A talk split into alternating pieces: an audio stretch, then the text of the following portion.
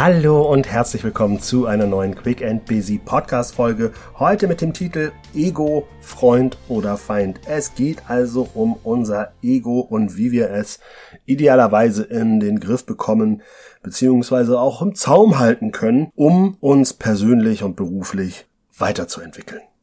Warum möchte ich darüber mit euch sprechen? Weil ich in den letzten Führungskräfteausbildungen immer wieder gemerkt habe, wie häufig einem das Ego im Weg stehen kann. Aber auch für mich aus der Perspektive als Trainer oder als Coach merke ich auch, dass auch mein Ego mal eher Freund und mal eher Feind ist. Und dadurch beantworte ich quasi schon die Frage Freund oder Feind.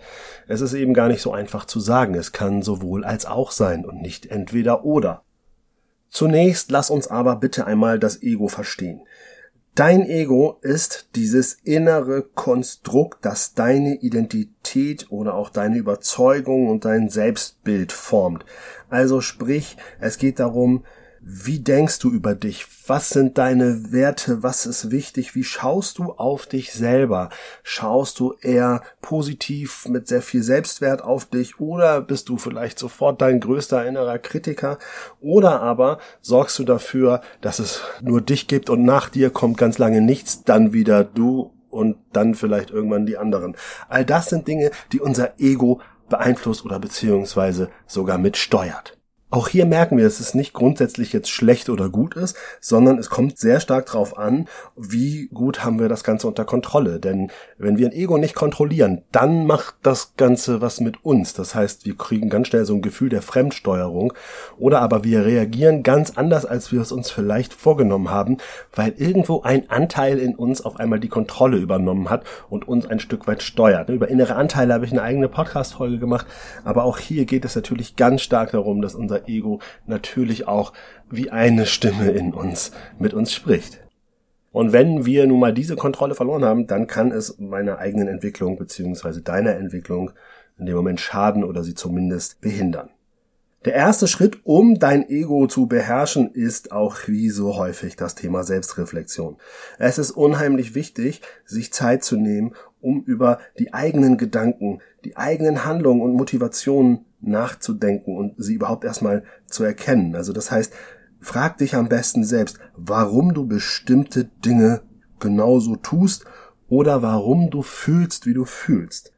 Denn diese Erkenntnis, die du dadurch bekommst, wird dir helfen, dein Ego überhaupt erstmal zu erkennen und auch dann wirst du merken, wann ist vielleicht diese Stimme des Egos mal lauter und mal leiser. Und manchmal ist es gut, wenn es lauter wird. Manchmal ist es aber auch gut, wenn es leiser ist. Ne? Also da müssen wir wirklich drauf gucken. Und das erste ist eben immer verstehe, warum tust du Dinge, wie du sie tust.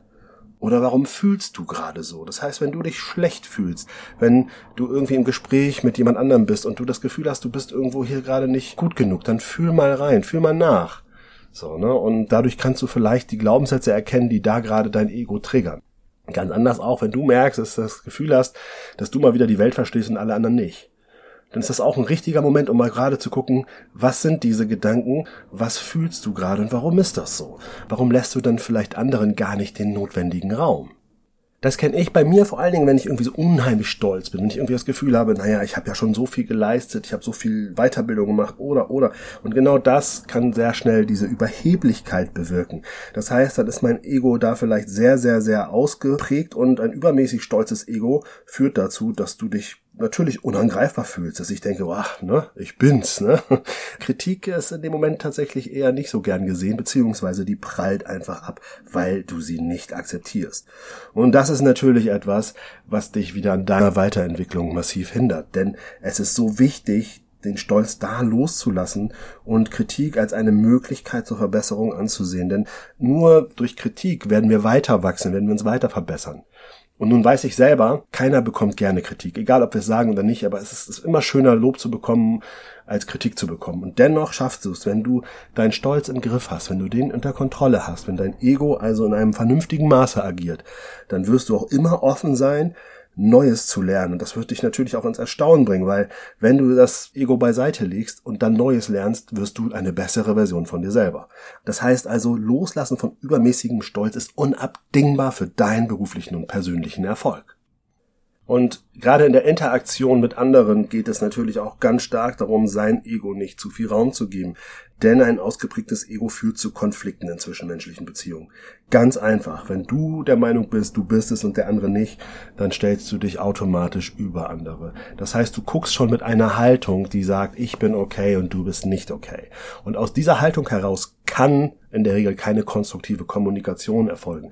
Das heißt, wir haben hier Kommunikation, die nicht auf Augenhöhe stattfindet. Alleine nur, weil du für dich und durch dein Ego entschieden hast, ich bin hier der Chef, ich bin hier die bessere, ich bin hier die Wissende und so weiter. Verstehst du?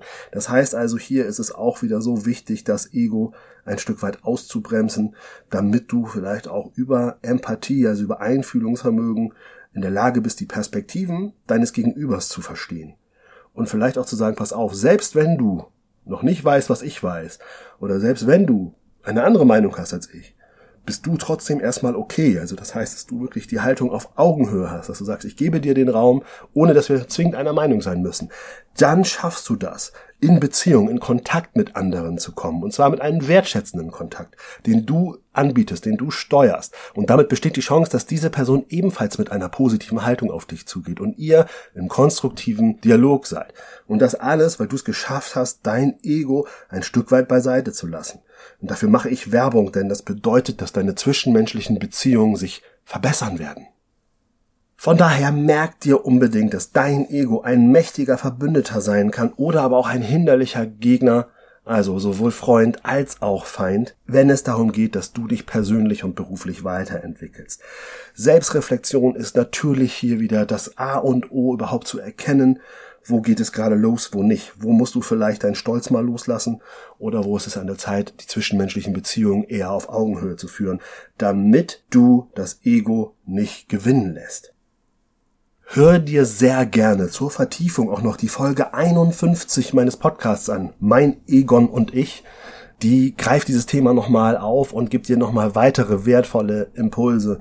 Und wenn du sagst, nee, bei mir ist gar nicht das Problem, sondern es geht mir eher darum, dass ich mit so vielen Menschen zu tun habe, die ihr Ego nicht im Griff haben, dann hör, glaube ich, Folge 52 müsste es sein, Umgang mit Egoman. Also dieses Thema habe ich in diesem Podcast schon zweimal bearbeitet und mit dieser Folge runde ich es nochmal ab, beziehungsweise rufe es dir nochmal ins Gedächtnis. Denn denk dran, es ist immer wieder jeden Tag aufs Neue ein Game Changer, wenn du hier bewusst unterwegs bist. Das wird dich nämlich nach vorne bringen. Es wird dein Umfeld gut tun. Das heißt, hier können Win-Win-Situationen entstehen. Danke, dass du wieder eingeschaltet hast. Denk dran, die Kontrolle über dein Ego ist ein lebenslanger Prozess. Deswegen gibt's den auch hier immer wieder mal im Podcast. Mit jedem Schritt, den du machst, wirst du eine tiefere Verbindung zu dir selbst, aber auch zu anderen Menschen herstellen können. Und deswegen freue ich mich sehr, wenn du nächste Woche auch wieder einschaltest, wenn es heißt Quick and Busy, der Podcast für deinen beruflichen und persönlichen Erfolg. Bis dahin alles Liebe, dein René.